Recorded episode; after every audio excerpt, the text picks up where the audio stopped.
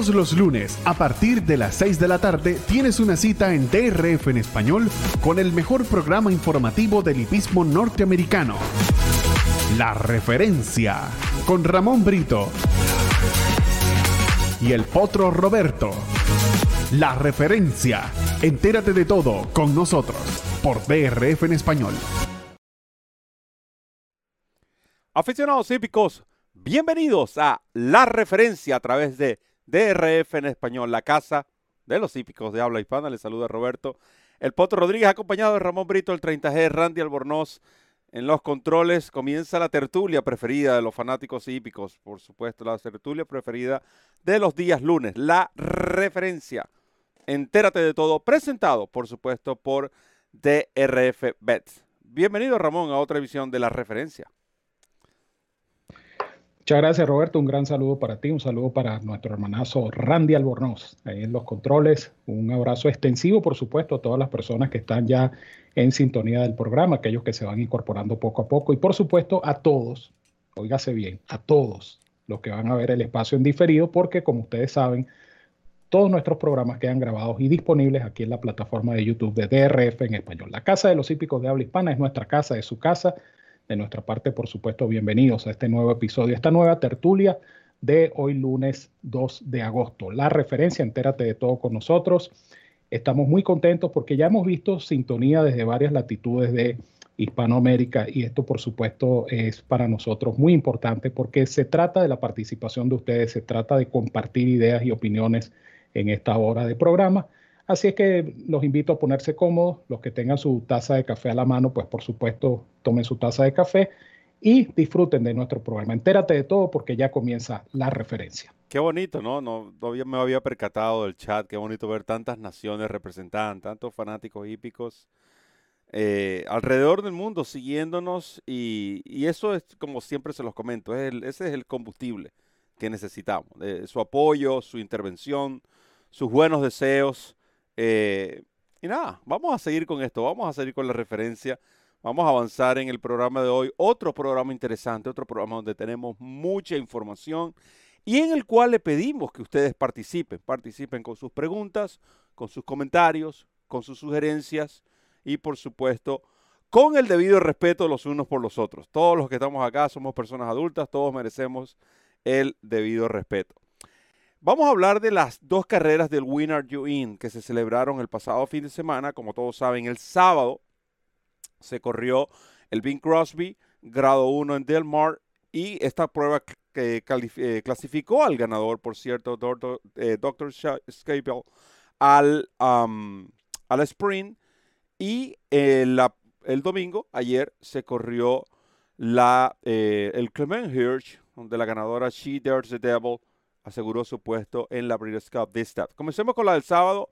De nuevo, Flavien Pratt robando la iniciativa es lo que puedo ver, em, Ramón, de esta competencia. Flavien Pratt definitivamente le robó la iniciativa a Florent Giroux con su ejemplar. Llegó tarde a la cita el, el caballo CC Rocky, un caballo que como ustedes pudieron notar es de un tamaño muy grande, un caballo que tienes que correrlo. Es ese tipo de caballos que tú tienes que montarlo porque no tiene una, ese pique, esa, esa velocidad, esa aceleración explosiva. Pero es un caballo que cuando se echa a correr es muy constante. De hecho, ustedes pudieron observar también el Gallop Up. Ah, creo que fue extraordinaria competencia de ambos y una muy buena carrera de A. Greens. Eh, fueron los tres que podemos destacar en esta competencia. Ramón, tu opinión al respecto. Sí, definitivamente. Eh, el mérito también del potro Dr. Dr. es el hecho de que era uno de los dos tresañeros del lote, apenas dos tresañeros enfrentando a los ejemplares de más edad.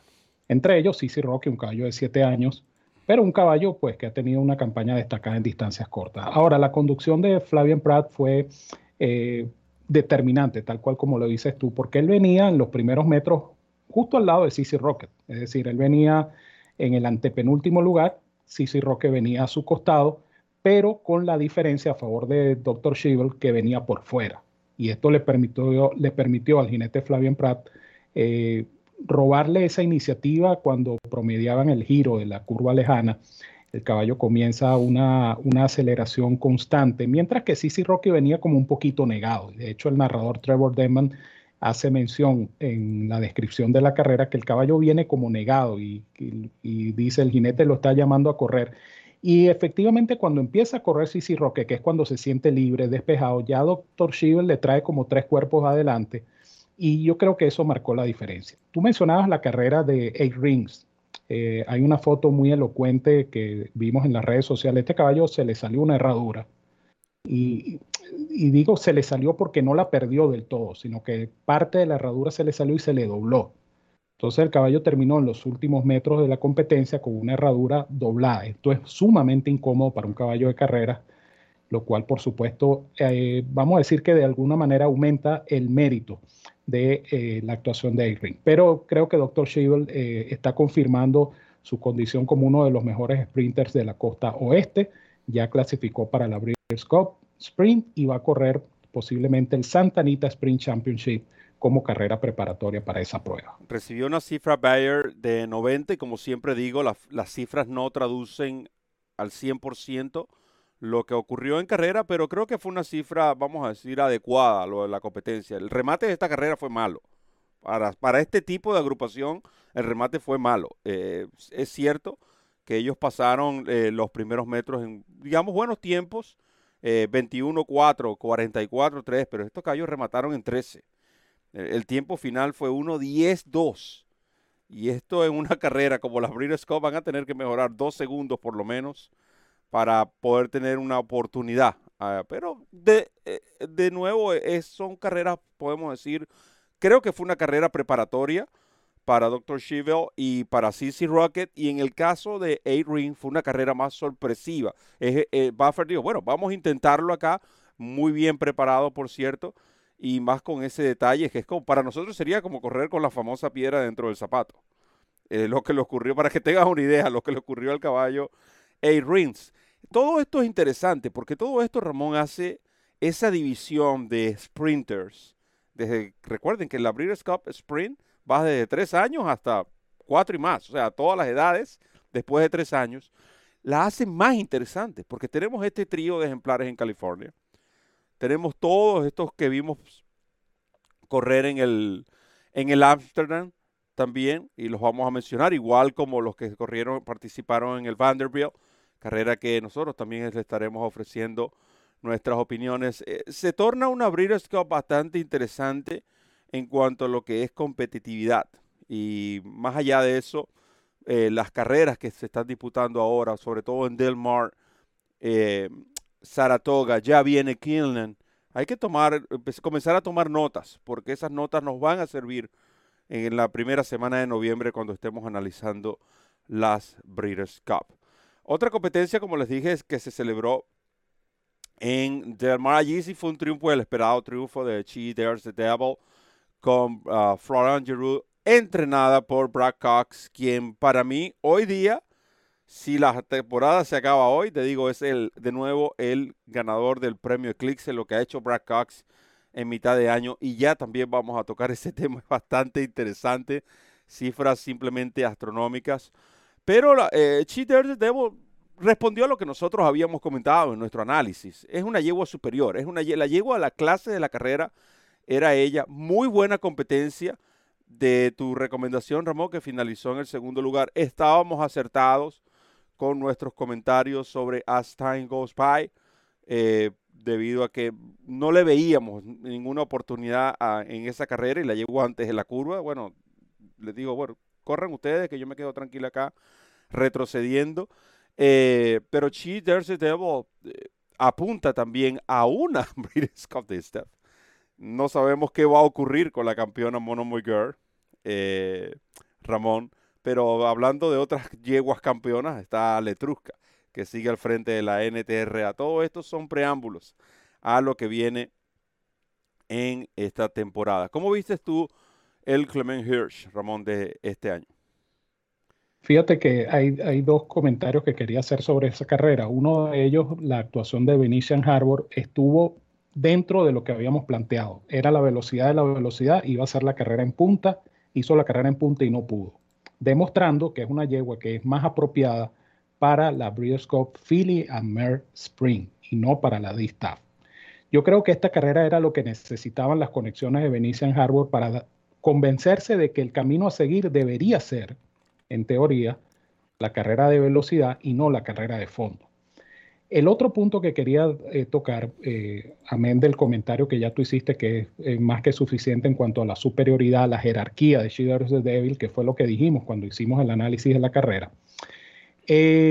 tú mencionabas lo, del remate final de la, de la carrera de, velocidad del Bing Crosby. Pero aquí pasó lo mismo. Yo creo que es un problema con la pista de Del Mar, porque el remate de los últimos 100 metros de Cheater de Devil fue de 7 segundos con 5 centésimos. 7 con 0,5 fue el remate de los últimos 100 metros de una yegua como de Devil, que es una yegua de élite, digamos, dentro de su división. Y esto lo que refleja, eh, me da la impresión, es que la pista de Del Mar es bastante eh, profunda, bastante exigente, a diferencia de una pista como la de Santa Anita, que es una pista más rápida, una pista más compacta. Entonces yo, yo por eso no, no, no le doy tanta importancia, vamos a decirlo así, a, a, este tema de los remates finales y de los tiempos globales, porque siempre lo hemos dicho, tampoco podemos hacer comparaciones directas cuando se trata de pistas distintas, ¿no? evidentemente la Breeders' Cup se va a disputar en Del Mar y este va a ser el escenario para estos caballos y para los que vengan a correr, los que vayan a correr en este caso en Del Mar. Es una pista más exigente, es una pista más pesada, es una pista más arenosa del mar en comparación con Santanita. Pero me llamó mucho la atención y yo veía en los parciales de la carrera y esta yegua, Cheaters de Devil, remató en más de 7 segundos y, un remate de 7 segundos en un lote como este es considerado deficiente. Pero podemos llegar a la conclusión de que fue deficiente. No, porque el, estado de la pista, la condición de la pista es lo que hace la diferencia, en mi opinión, y es lo que motiva o causa estos tiempos finales. Yo creo, yo creo que estos 7 segundos para mí, la manera como ganó, para mí están bien. Yo no los veo tan mal. La llevo ganó galopando, desarmada en los metros finales. Doctor, Doctor venía a fondo, esos caballos venían a fondo y remataron mal. El, sí, sí puede que tenga que ver con la, con la condición de la pista, pero de algo estoy seguro, esos tiempos no son suficientes para ganar una Breeders' Cup en Del Mar. Ni, el, ninguno de los dos, ni el de She the Devil, ni el, el que vimos en el Bing Crosby. Ya que van, además van a enfrentar a caballos de mucha más calidad a los que enfrentaron el pasado sábado. Estos tiempos van a bajar, además todos sabemos que para eso, ese tipo de eventos los hipódromos hacen todo el esfuerzo por colocar la pista en la, la, la condición más óptima, vamos a usar ese término, posible. Eh, otra carrera bastante interesante, ya cambiando, ya eh, enfocándonos en el este de los Estados Unidos, específicamente en el noreste, ya que hablamos de eh, Saratoga Springs, donde se corrió ayer el Amsterdam.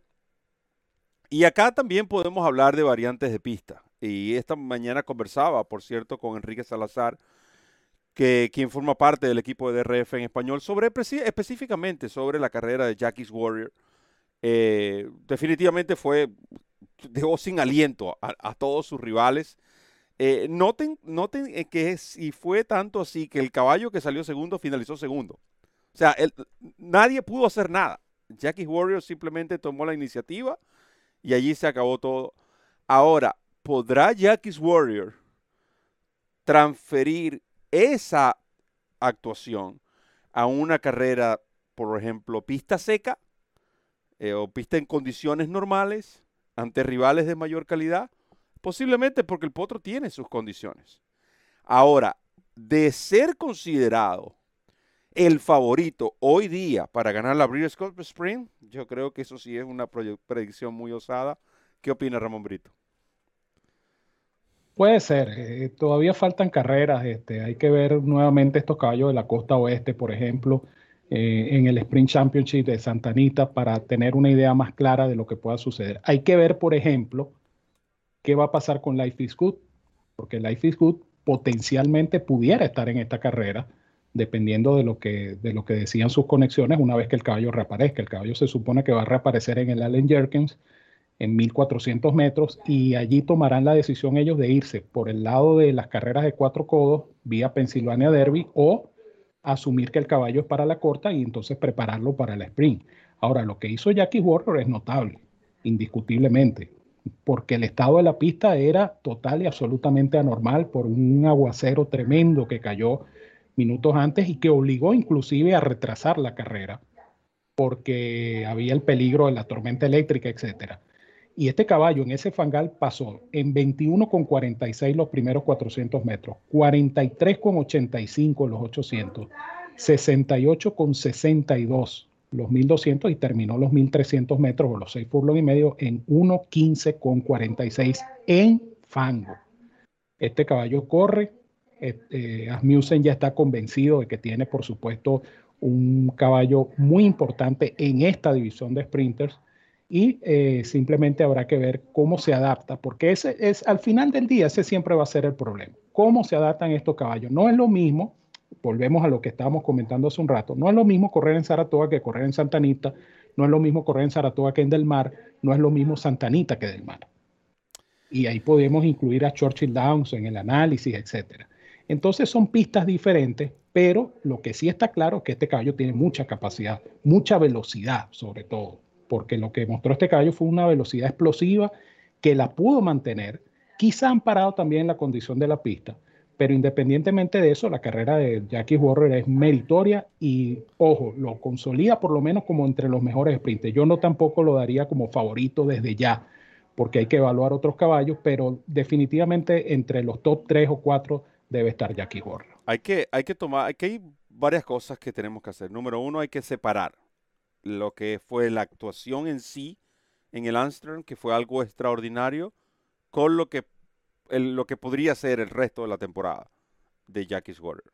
Sino enfocándonos primero en lo que el caballo hizo, simplemente es extraordinario, aunque he aprendido algo en este poco tiempo eh, que tengo conociendo el mundo de las carreras de caballos, las competencias en pistas de fango, para mí no son un elemento de peso al momento de handicapper, con la excepción de que para el día que vaya a hacer, el handicapping esté lloviendo. Porque han sido más las super actuaciones que hemos visto, por ejemplo, Hit and Scroll, en carreras de fango y después el caballo. No. ¿Por qué? Porque incluso hasta los mismos jinetes lo han comentado. No sabemos, en el caso de no sabemos si es que los caballos corren tanto en fango, así como hay muchos que les gusta el fango, a la mayoría puede ser que no les guste el fango. Entonces, e, las pistas fangosas realmente no deberían ser un, patrón de comparación, ya que hay muchos otros factores que nosotros no sabemos. Quizás el caballo ganó, no estoy hablando de que Jackie's Warrior ganó por eso, quiero aclarar, ¿ok?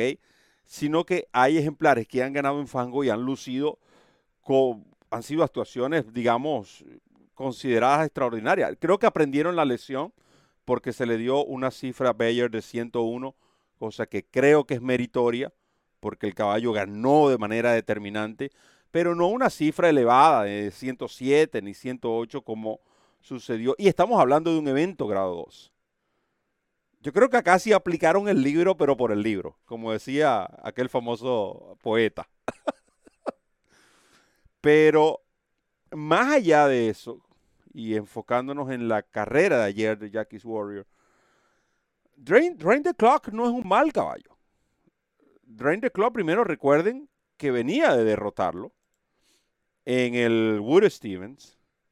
Eso sucedió sobre pista firme, sobre pista rápida, perdón, el día del de el Belmont Stakes.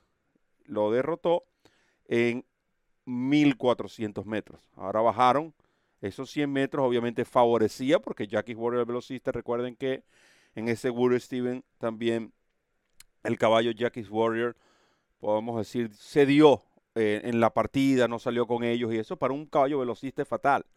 Y Jackie's Warrior está confirmando esa teoría que nosotros les hablamos previo incluso a la Breeders' Cup Juvenile del año pasado.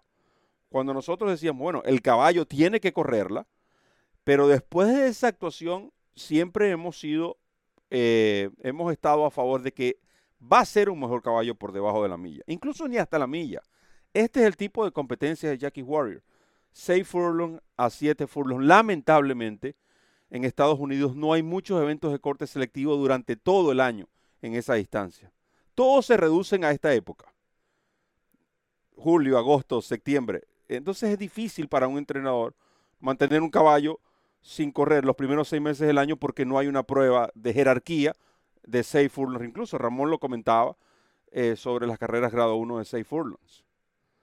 Entonces, eh, Son sí, exacto. Entonces es muy difícil para un entrenador. Se le complica la programación para un caballo como Jackie Warrior. Entonces tienen que, lo que para nosotros es inventar, no están inventando, es que no tienen otra opción. Tienen que llevarlo hasta la milla eh, porque lamentablemente no hay otras competencias. Va a ser muy interesante. Ahora, dígame. Fíjate una cosa, y perdona que te interrumpa. Eh, tú hablas el, tema de la pista, ¿no? Y, por eso es que va a ser tan interesante el Allen Jerkins, porque el Allen Jerkins a lo mejor se corre en una pista normal. Y si se corre en una pista normal, entonces sí nos va a dar esa posibilidad de evaluar, digamos, mejor la actuación de Jackie Warrior. Amén de que, insisto, posiblemente se enfrente contra Life is Good y esto va a ser, va a ser ese enfrentamiento va, va, a crear más expectativa de lo que ya tiene la carrera.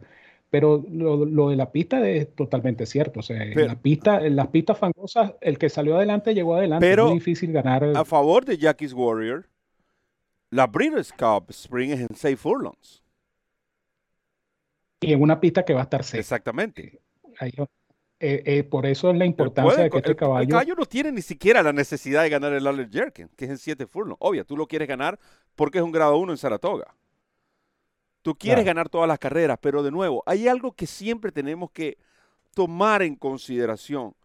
Cuando hay una programación sobre un ejemplar específico para una carrera determinada, las competencias previas para los propietarios, digamos, que están conscientes de este plan, realmente no tienen que ganarlas todas. Si el caballo las gana, muy bien.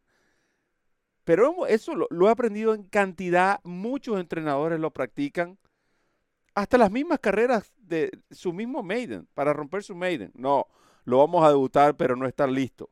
Está un 80%, pero el caballo necesita la carrera. Ok, ahora lo vamos a alargar. Ok, ahora el caballo sí está puesto para la triple corona, para el Kentucky Derby. No, es nosotros queremos, lo que nos interesa es sumar puntos porque para el Kentucky Derby es que queremos que el caballo esté a tono. Y así podemos tomar muchas competencias. ¿Suena descabellado? Sí suena descabellado, pero es así. Porque no todos los caballos van a ganar todas las carreras. No quiere decir que todos los caballos son malos porque no la ganan. ¿Cuántos productores en millones de dólares han finalizado segundo, tercero en varias competencias de jerarquía? ¿Cuántos grandes sementales en, sus campañas pisteras no fueron múltiples ganadores grado 1, pero siempre estuvieron allí? De nuevo, e, es, cuestión de entender un poco. Obviamente, si te sale un supercampeón y que las gana todas, bueno, bienvenido. Vamos a hacer una pausa y ya regresamos con más entonces de su programa favorito de los días lunes, La Referencia. Entérate de todo, ya sabes dónde, aquí, en DRF, en español. Ya regresamos. No me imagino analizando las carreras en otra página que no sea DRF. Yo confío en DRF. Con DRF sé cómo las carreras van a correr y ponerme en la mejor posición para ganar. Visita drf.com slash aira para más detalles. DRF en español, la casa de los hípicos de habla hispana el lugar donde encuentras noticias, pronósticos, programas en vivo y mucho más. Síguenos en nuestras redes sociales y disfruta con los campeones.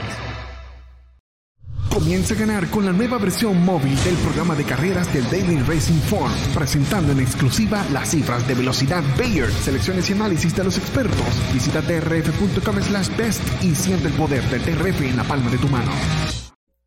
Continuamos con la referencia a través de la plataforma de los hípicos de habla hispana DRF en español. Roberto del Poto Rodríguez junto a Ramón Brito, Randy Albornoz en los controles. Y le decía, le comentaba a Ramón, estoy tan fascinado de ver tan personas desde tantas partes participando en nuestro programa. Muchas gracias. Muchas gracias por su apoyo.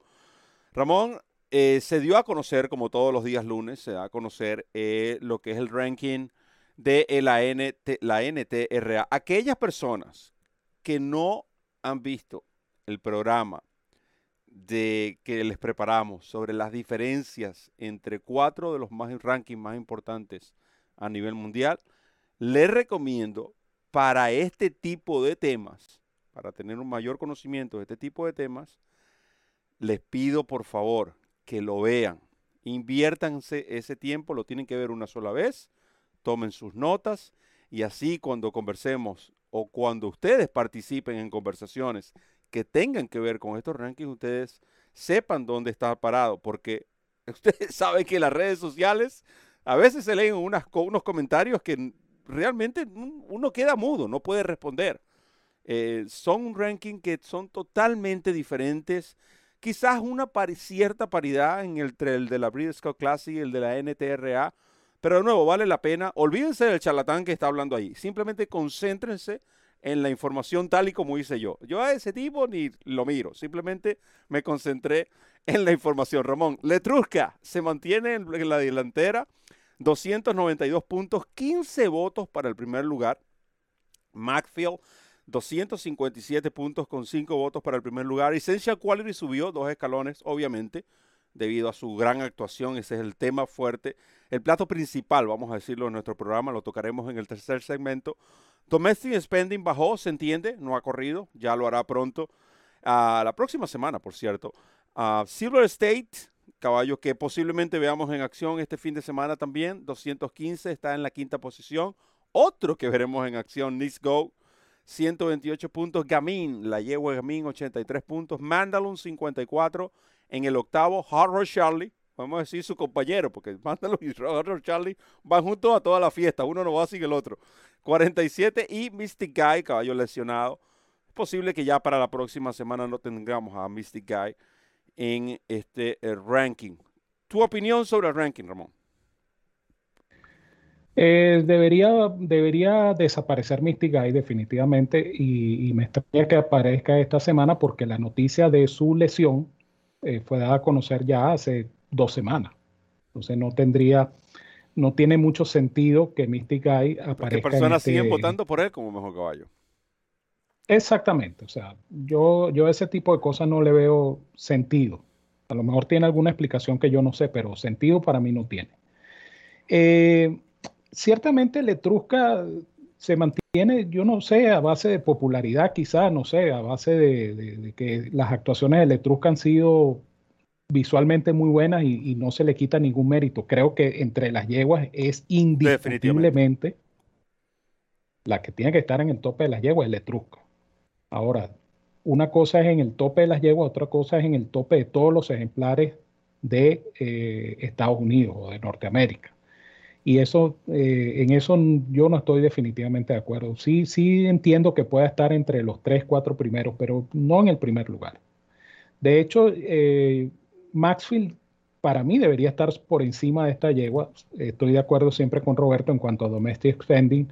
Lo que pasa es que eh, este es un mercado donde las carreras en grama no tienen el peso que tienen las carreras en pista de arena. Eso lo vemos en la entrega de los premios Eclipse.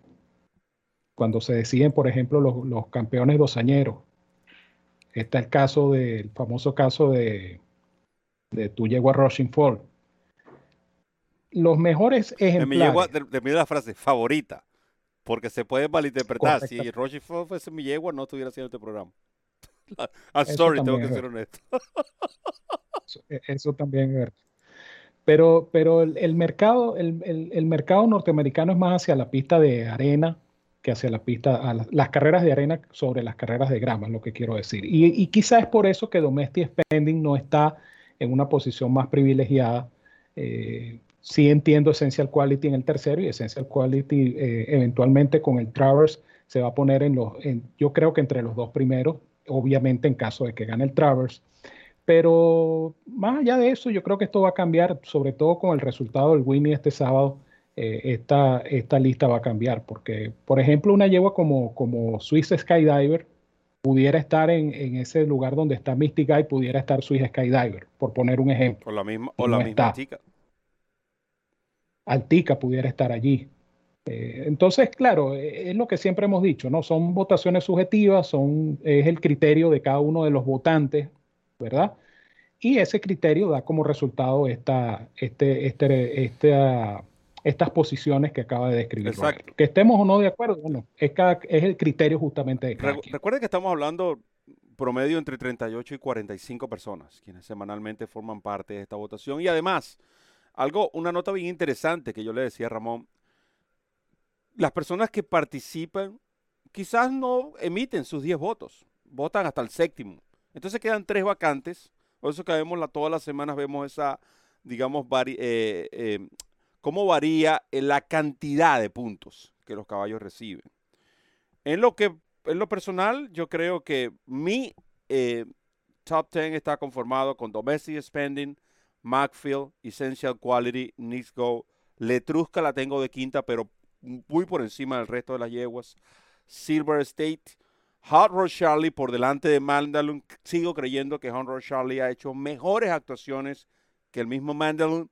Gamin, hay que incluirla, sobre todo lo, lo que vimos en la última actuación, y la yegua Altica. Y en el caso de Domestic Spending, para que tengan una idea, Long Jeans coloca al Domestic Spending, está empatado en el cuarto, pero él tiene, tendría Domestic Spending, la, digamos, la prioridad por encima de caballos como Mischief, Mystic Guy, Poetic Flair, Subjectivities. Está, por delante de, de, Dyer. Saquen esa cuenta. Y en Estados Unidos, en el interno, está, apareció hoy en la cuarta posición. De nuevo, tienen que ver ese programa porque allí les explico mejor por qué se ubican en unas posiciones, en un ranking y en otro, porque son diferentes factores los que se toman o los que consideran para emitir estos votos. De hecho, hay unos votos que son totalmente automatizados, todos a través de una computadora. Simplemente vean el programa que está disponible aquí en nuestro canal de eh, YouTube. más allá de eso, nos lleva, hablando de ejemplares, tres de los que forman parte de este grupo, Ramón. ¿Puedo decir tres o cuatro? Tres.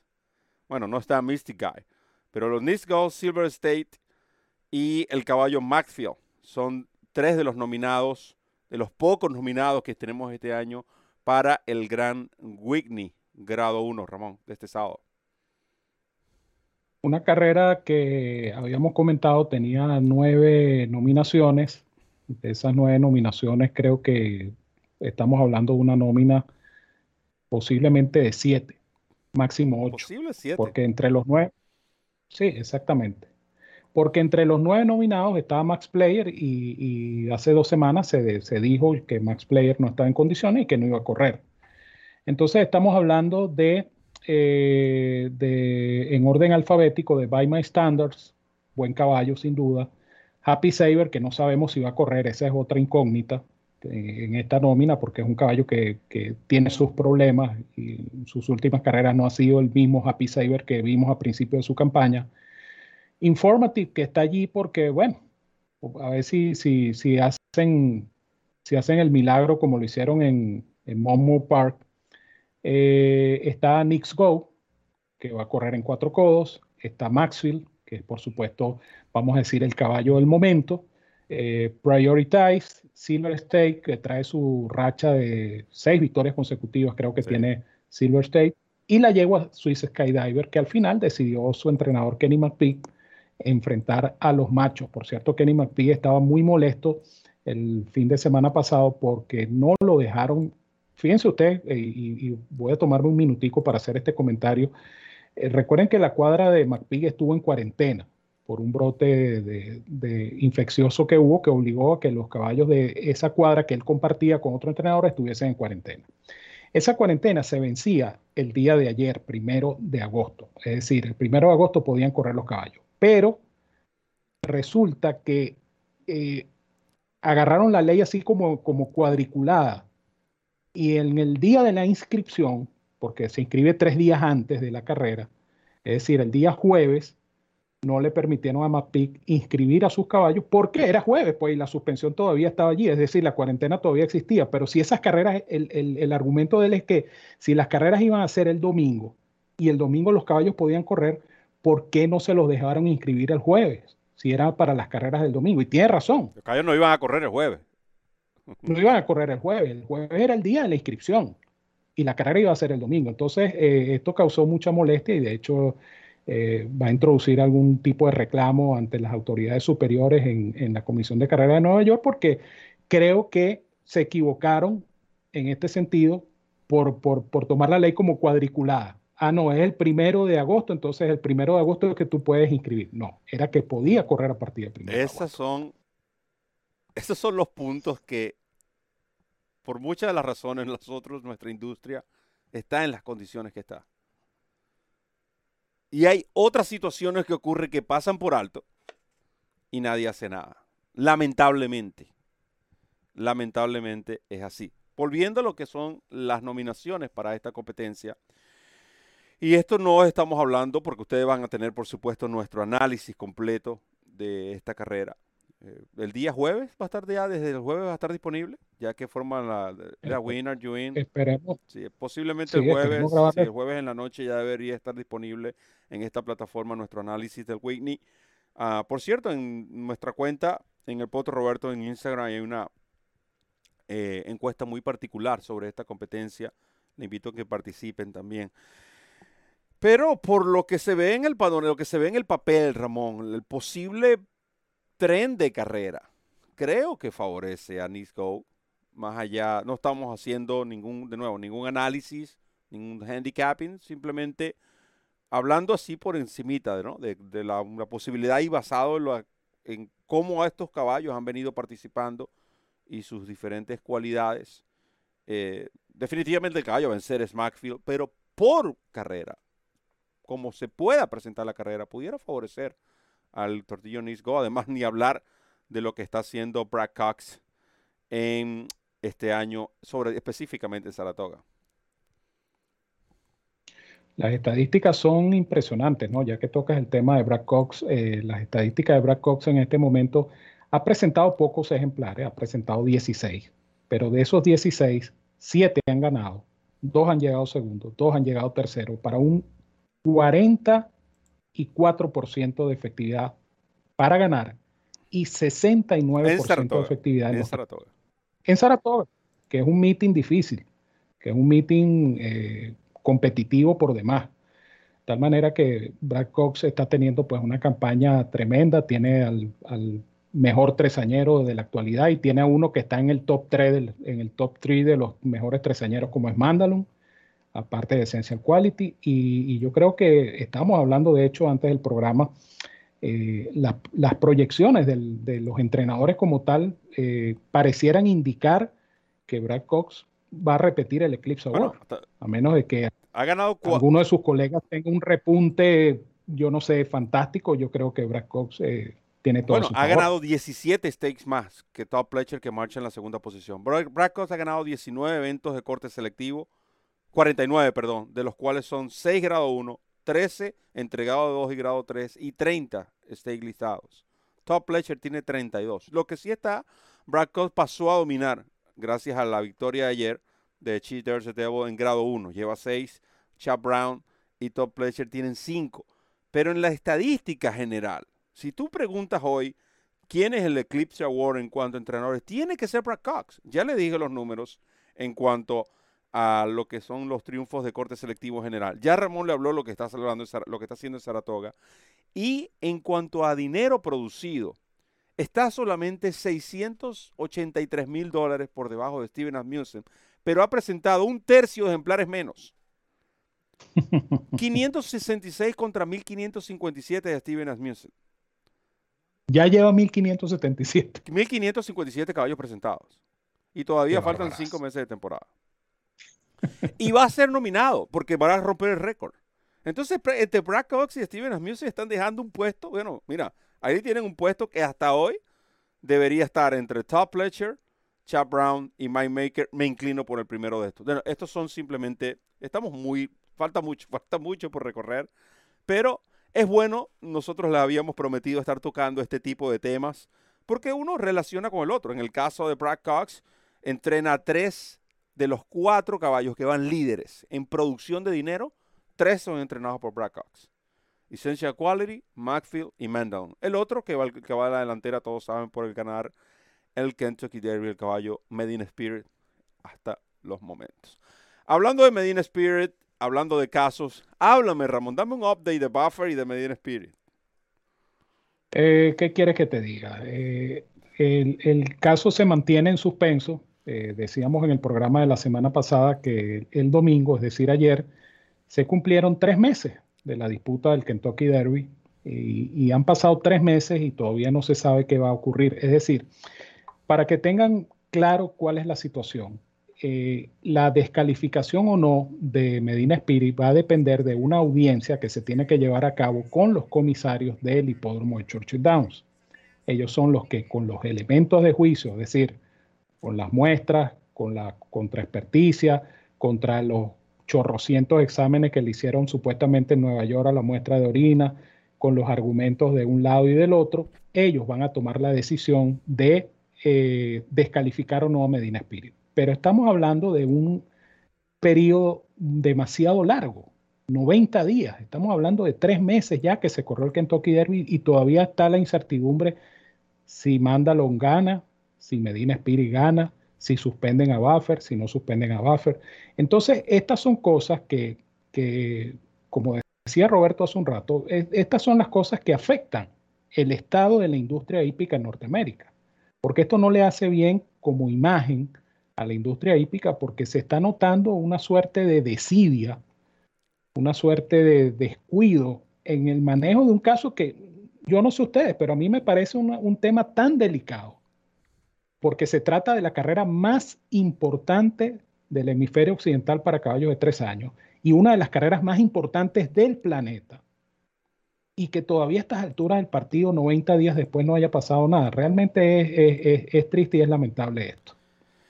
Nada más que agregar, señor juez, ante esta situación. Es triste, está afectando nuestra industria grandemente, aunque muchos no lo vean de tal manera, pero ha sido quizás es como, ha sido como una especie de una daga. No podemos, quizás no una daga, porque ya una daga no, nos ubica en, una posición de que todo está terminando. Creo que a esta industria le queda mucho, pero sí debería ser para que termine una etapa. Esta etapa de tanta, eh, tanta permisión, de tanta, de tanta flexibilidad.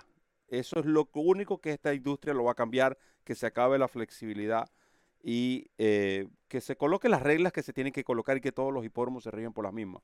Fin de la novela. Hablando de otras novelas, hablando de otras situaciones, que estos casos son mucho más graves. El caso de Navarro y Service, quiero tocarlo bien rapidito, Ramón, y para después darle un update de lo de la pista de Gotham Park. Y los fanáticos nos van a regalar cinco minutos hoy, porque hoy vamos a terminar un poco más tarde, ya que tenemos un tema de última hora bastante interesante. Eh, de último, de último, digamos, de último en el line bastante interesante y noticias de última hora. Sí, efectivamente. Y de hecho, eh, eh, mientras estemos en comerciales, ustedes pueden ir ya formulando sus preguntas y haciendo sus comentarios acerca de lo que fue el Jim Dandy, que va a ser nuestro tema de cierre de hoy. Eh, el entrenador Jorge Navarro, a través de sus abogados, anunció de que posiblemente este mes cambie su posición ante el, tribunal que está llevando el caso famoso de las medicinas ilegales. y Navarro se va a declarar culpable.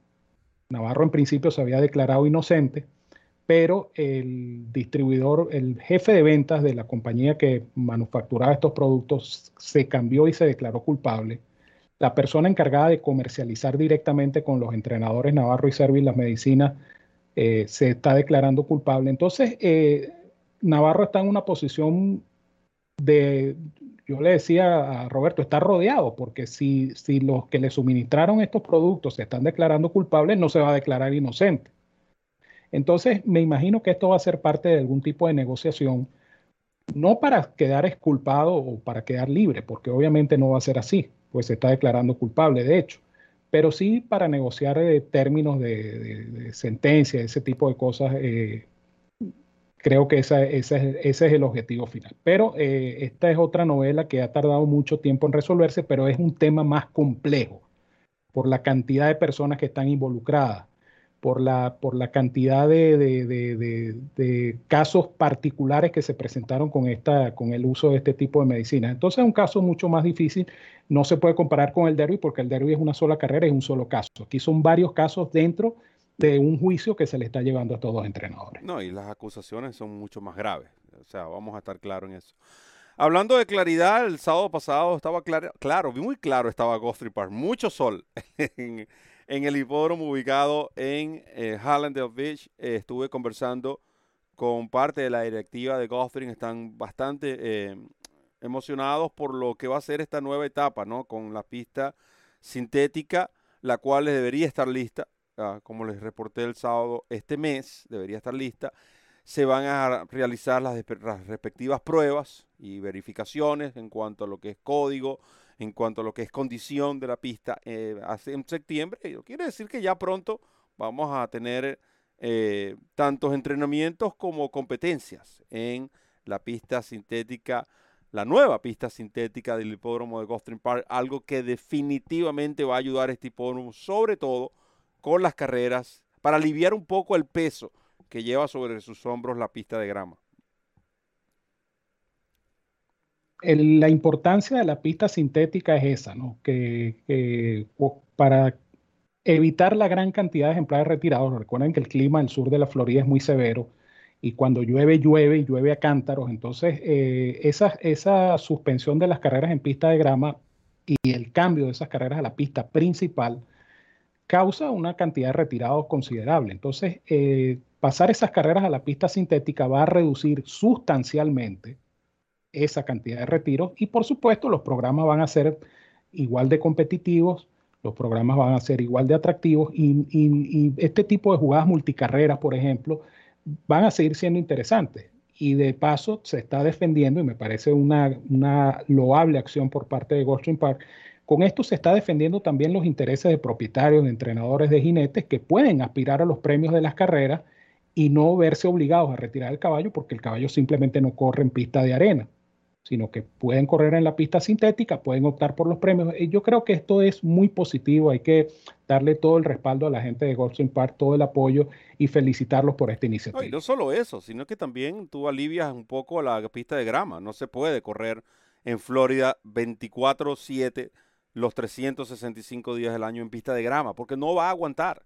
Es mucho el calor, la sequía para esta época del año es impresionante y entonces terminas acabando una pista que la necesitas a finales de año para el Championship Meet. Entonces todo esto definitivamente son notas positivas. Este, creo que fue una, fue una gran decisión, va a ayudar mucho, se van a mantener los lotes en cuanto a mayor cantidad, en cuanto a los ejemplares, y va a haber esa diversidad, ¿no? De ver las tres pistas al mismo tiempo carreras sobre las tres diferentes superficies el mismo día de carrera, el la misma programación.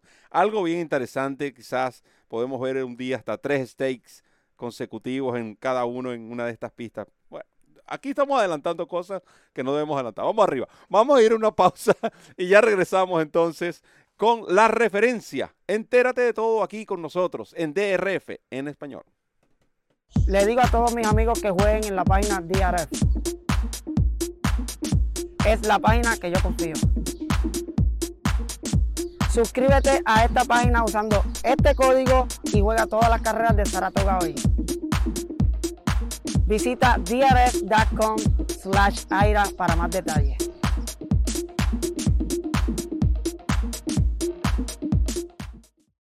Comienza a ganar con la nueva versión móvil del programa de carreras del Daily Racing Form, presentando en exclusiva las cifras de velocidad Bayer, selecciones y análisis de los expertos. Visita drf.com slash best y siente el poder del DRF en la palma de tu mano.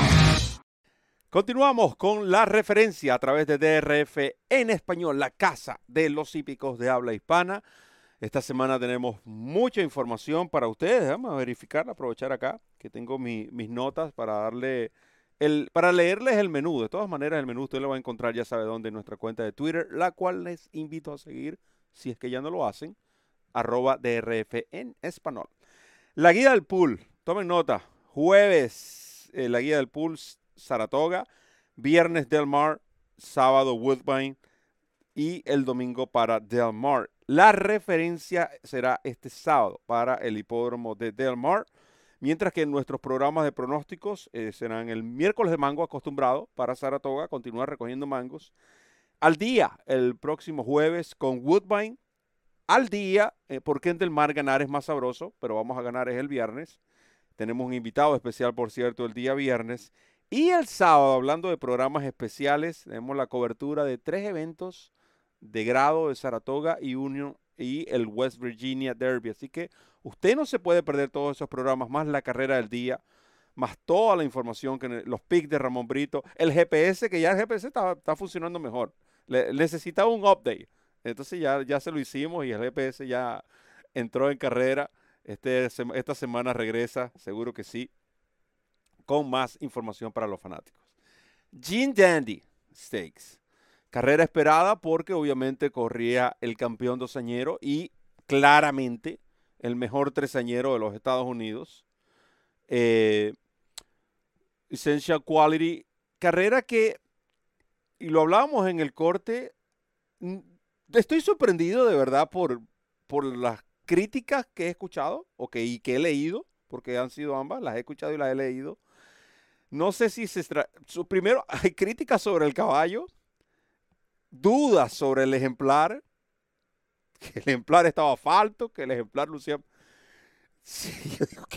a veces, a veces yo digo, o sea, ¿cuántos años se tiene que tener en este, en este deporte para tener un conocimiento? Porque hay cosas que dejan mucho que decir y no puedo hacer alarde de que tengo 50 años viendo carrera de caballo, voy a hacer un comentario como ese. Un caballo que, que regale 38, 38 pies y todavía tenga la capacidad de ganar y rematar en el mismo tiempo que remató el que ahorró terreno, estamos hablando de un caballo de clase, un caballo que una vez más se enfrentó a... tuvo que salir un poco de su zona de confort. Y con todo y eso el caballo ganó la carrera. Recuerden, en el, en el, en el programa oficial va a aparecer ganador y Essential Quality. Al final del día, eso es lo que importa y ganó una vez más, cediendo handicap, porque cerró terreno.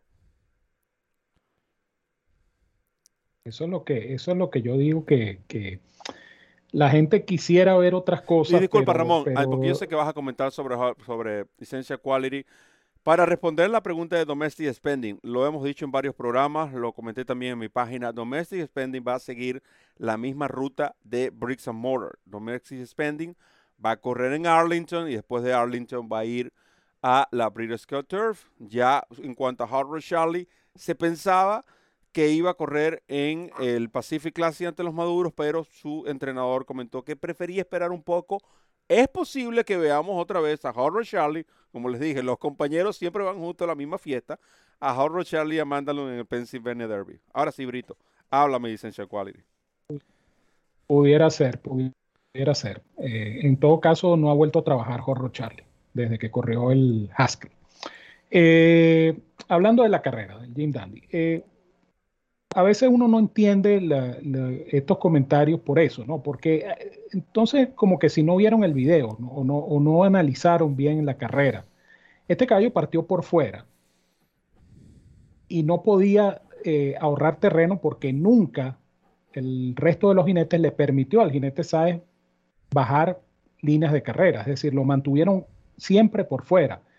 Cuando un jinete lleva el mejor caballo de la carrera, lo más posible, lo más probable, es que los demás jinetes le hagan la vida imposible al que supuestamente es el caballo vencer, que en este caso es Essential Quality. Es decir, los otros jinetes no le iban a decir, no, apártate para que, para que sabes baje un par de líneas y ahorre es terreno. Es parte de la estrategia, eso no es nada. Van a tratar, eso se llama race riding, o sea, montar, montar a caballo o defender la carrera. Cada jinete va a defender la carrera tratando de anular al que ellos consideran que es el enemigo principal. Y el enemigo principal indiscutiblemente era Essential Quality. Aclara, aclara en el buen sentido de la palabra anular. No es que es nada en contra del caballo. No, no, no, por supuesto. Ponérsela más difícil dentro, dentro de, las reglamentos. Dentro de, dentro de Cerramos el paréntesis, continuamos. ya tú sabes. Sí, sí, sí, por si acaso. Pero, pero lo cierto del caso es eso, que no le van a hacer la vida fácil, sino todo lo contrario.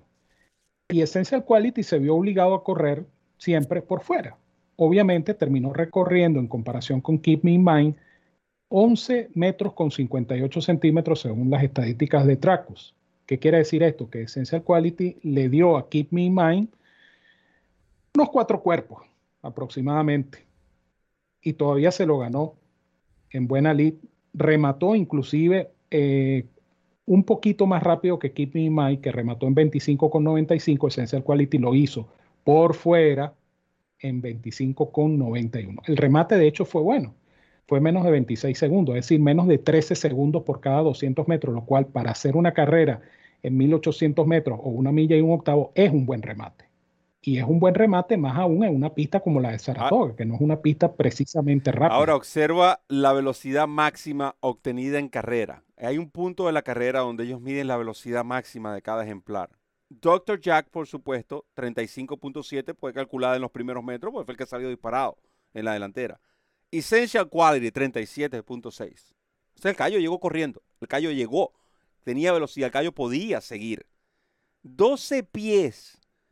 12 pies por fuera del riel. En comparación al eh, de, separado del riel corrió. El averaje. Pero este es donde lo tenía que correr. Tú no lo puedes meter por dentro, Ramón. Porque entonces si lo metes, Exacto. no consigue paso, gana Keep Me in Mind por cabeza, entonces ¿a quién van a crucificar? A Luis Sáez porque tenía el mejor caballo y él decidió meterlo. Entonces ahí Luis Sáez más jinete. Para mí no tiene nada que ver con la condición de Luis Sáez. Respeto realmente eh, las opiniones que tengan en contra. Eh, en además, estos jinetes, ¿quién va liderando la estadística en Saratoga? Yo sé que la, yo sé que, pero parece ilógica esta comparación, pero ¿ustedes no creen que Sáez tiene para esta, para este momento el pleno conocimiento de qué parte de la pista está funcionando mejor que otra? No, y además de eso, pues, eh, él está consciente que él tenía el mejor caballo. Entonces él no, él no, él no cayó en provocaciones ni, ni se, ni se preocupó más de lo necesario por, por la situación. Eh, ahí Néstor hace un comentario muy cierto. Wayburn se lleva el caballo en la primera curva, es precisamente el que busca afuera y, y hace que Essential Quality gire por séptima línea la primera curva. Y otra cosa, Ramón. eso son y- y estrategias otra cosa, y, y más allá de Sáez, porque mi comentario inicial no fue en contra de lo, de lo que se, lo que leí sobre Sáez, lo que leí sobre Essential Quality. Porque recuérdate que el jinete a la larga puede tomar una decisión, puede que se haya equivocado, puede que no, quizás no sabemos las instrucciones. A lo mejor Cox le dijo, mira, corre un poco más del riel, más cerca del riel y corrió más afuera. Eso no lo vamos a, quizás no lo vamos a saber nunca. Y pudo haber sucedido así. Para muchos tienen sus argumentos de decir que casi bota la carrera Sáez. Está bien.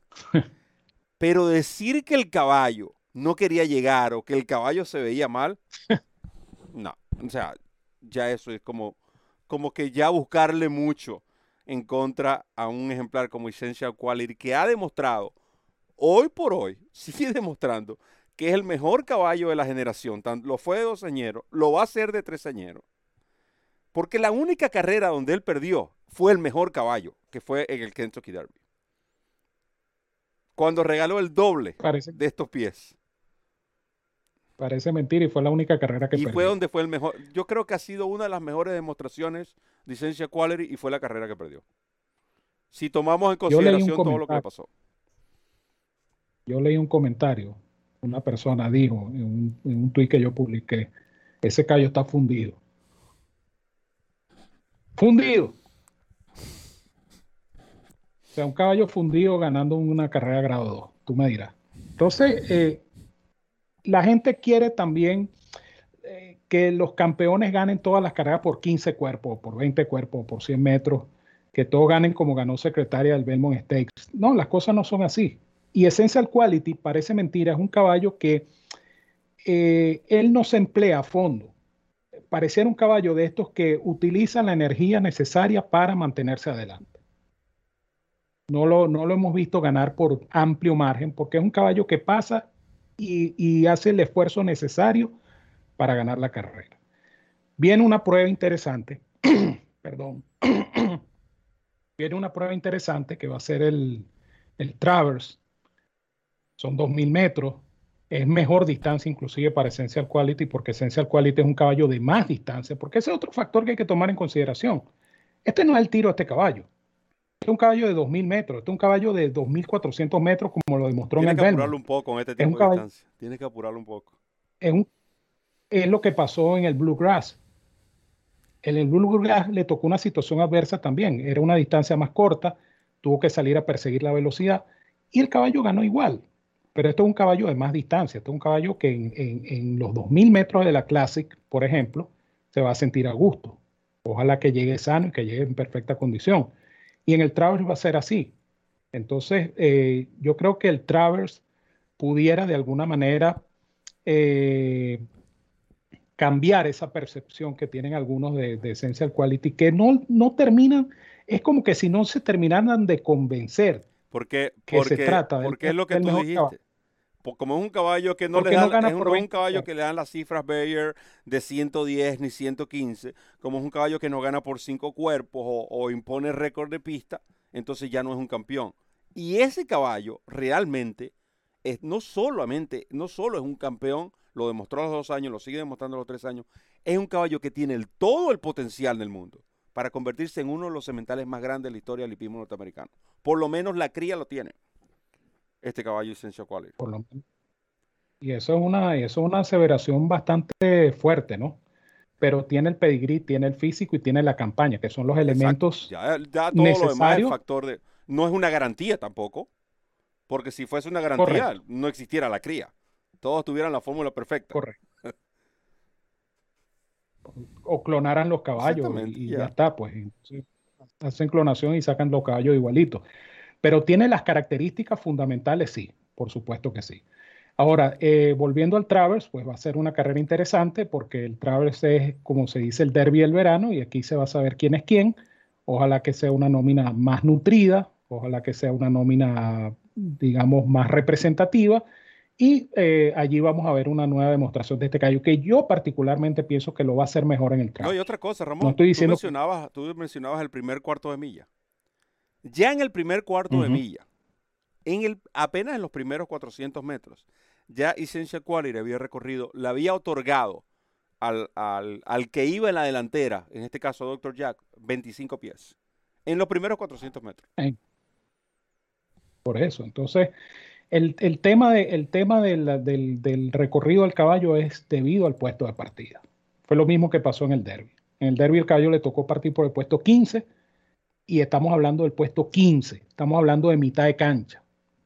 Y no pudo, no había manera en ese tráfico de correr más adentro. Y aquí era un lote más reducido, pero igual, el caballo le tocó partir por el puesto más externo y nadie le dejó eh, la oportunidad a Sáez de buscar adentro. Y a lo mejor busca adentro y entonces le hacen entre los otros un box y lo dejan allí encerrado y no Entonces lo dejan allí, allí Yo creo que- problema.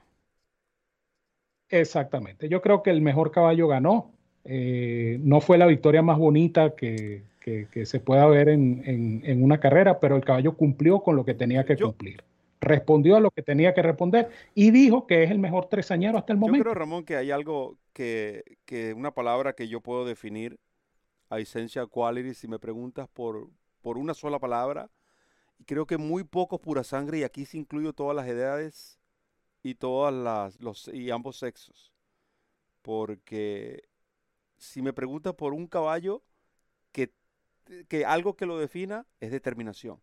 El caballo está determinado a ganar. Él simplemente, e- esa es su determinación. A él no le importa si es por nariz, si es por big cuerpo, él es un caballo que es luchador. En el caso de las yeguas tenemos el- ejemplo de Letrusca. Si no, bueno, vean el Apple Bonson. una yegua ya desplazada por una campeona.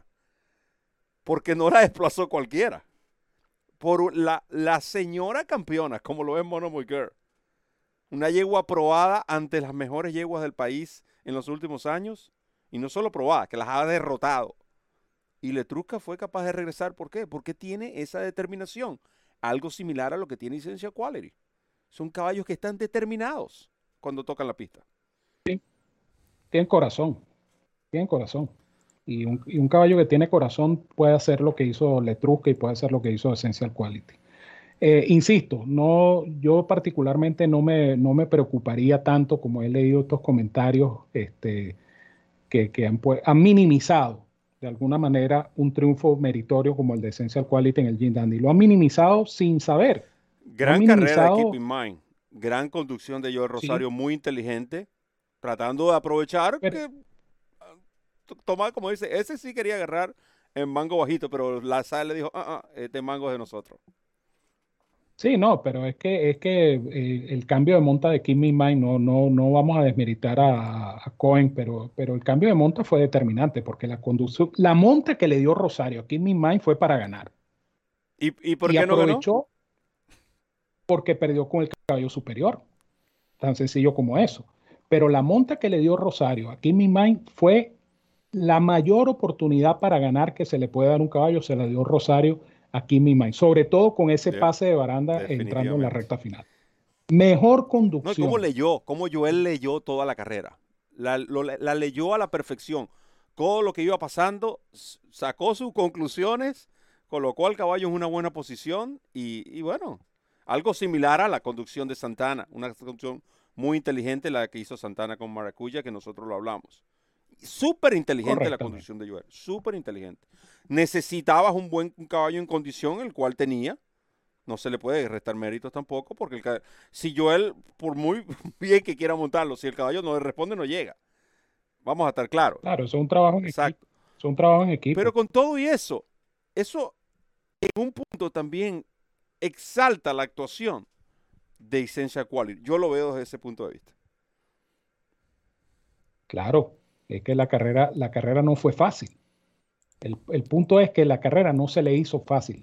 En el papel parecía fácil, porque era un lote de cinco ejemplares, era una carrera aparentemente cómoda, aparentemente a su disposición, pero lo que transcurrió en la carrera hizo que la victoria fuese un poquito más costosa, vamos a decirlo así, parece ser. Pero repito, el caballo y estamos hablando de Saratoga